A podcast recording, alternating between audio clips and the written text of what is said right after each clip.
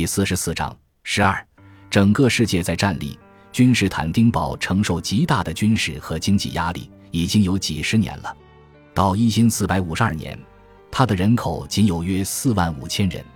该城的统治者君士坦丁十一世皇帝向西欧各国朝廷派遣使节，恳求援助，但大多数统治者都忙于自己的麻烦，不肯出手相救。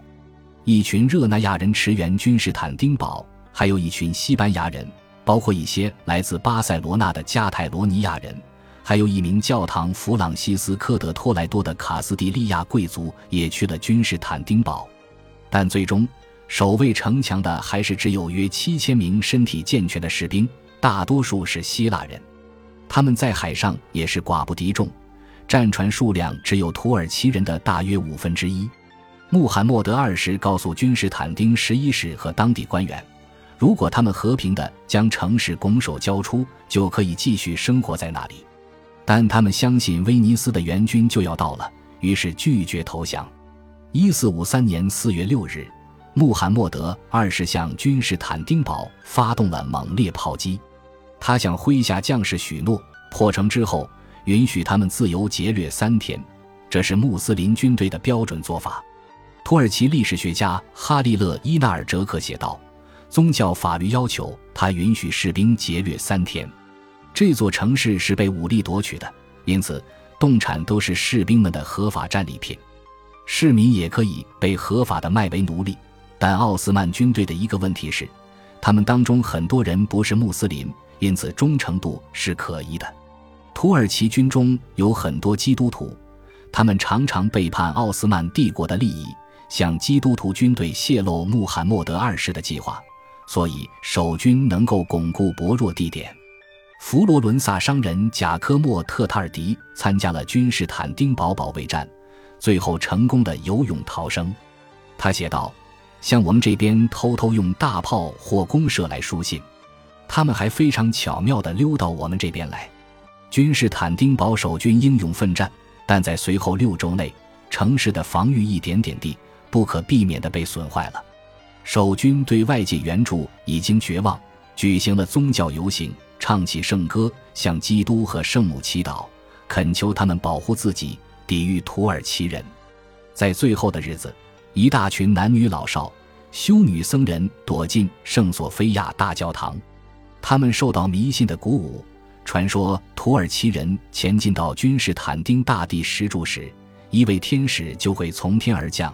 将一支箭交给坐在石柱旁的一个穷人，告诉他：“拿着这支箭，为上帝的人民复仇吧。”然而，土耳其人用斧子砍倒了大教堂的门，将信众拖出去卖为奴隶。圣徒雕像被打碎，教堂圣器被掳走。历史学家弗朗茨·巴宾格尔写道：“随后发生了无法想象的恐怖暴行。穆斯林军队的最后总攻由禁卫军打头阵。”君士坦丁十一世皇帝和托莱多的唐弗朗西斯科一起勇敢的殊死搏斗，这是人们最后一次看到活着的他们。不久之后，一只顶着禁卫军帽子的十字架被举起来游行示众，以此作乐。在攻城战中，土耳其军队杀死了四千人，将几乎所有居民变卖为奴。他们劫掠了教堂、皇宫和富人的住宅。他们对君士坦丁堡神话般的精美建筑造成了相当大的破坏。几天之后，雄伟的圣索菲亚大教堂被改为清真寺，它那享有盛誉的镶嵌画被用灰泥遮盖起来，因为伊斯兰教律法禁止描绘人像的图画。圣索菲亚大教堂的神圣遗物原本被虔诚的基督徒尊崇而视为圣物，如今被抛弃、糟践或嘲讽。珍贵而罕见的古典时代手稿被撕毁，以便取下封皮卖钱；手稿本身则被扔进垃圾堆。穆罕默德二世于一四五三年五月胜利进入君士坦丁堡，据说看到建筑物受损时喊道：“我们掳掠和摧毁的是怎样一座城市啊！”他的自责如果是真诚的，那么也很短暂。这个星期五，在圣索菲亚大教堂举行的午间祈祷仪式上。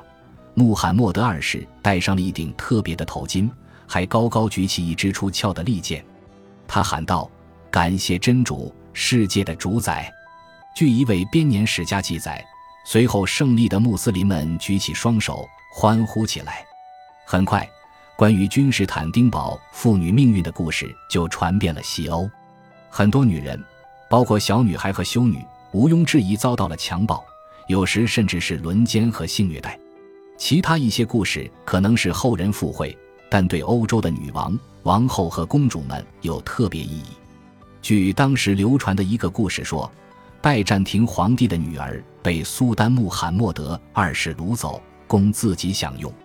在故事的某些版本里，他抵抗他的侵犯，遭到谋杀。根据其他版本。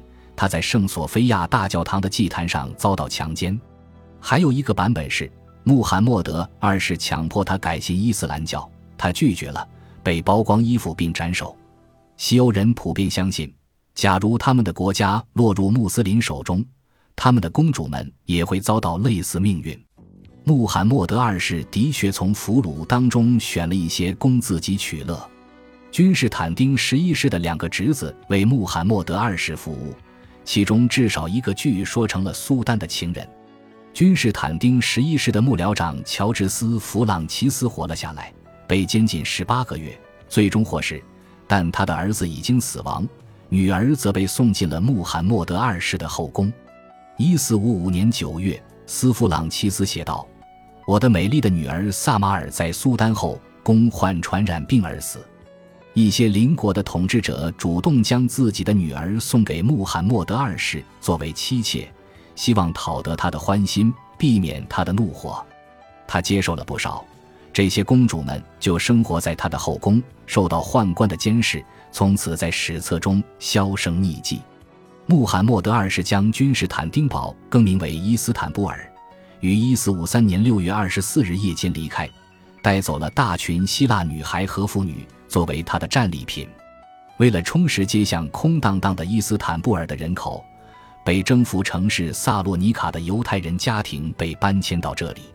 此次胜利让穆罕默德二世对更多冒险充满了渴望。热那亚官员安杰洛·洛梅利诺在面见穆罕默德二世之后说：“他在占领君士坦丁堡之后变得非常傲慢，很快自视为整个世界的主人，并公开宣誓，两年之内。”他就要打到罗马。据土耳其历史学家哈利勒·伊纳尔哲克记载，果然，穆罕默德二世开始自命为两海之王，指的是黑海和地中海。他的野心昭然若揭。君士坦丁堡的惨剧令西欧人心惊胆寒。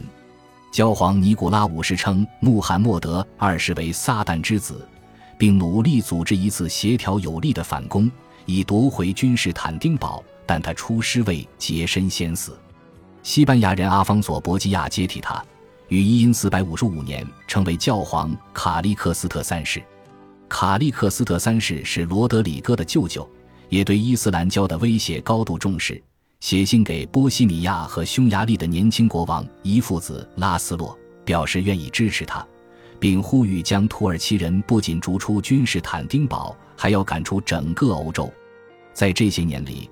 穆罕默德二世纵情声色，他的犹太人和基督徒俘虏特别受到注意。他的后宫有四百女眷。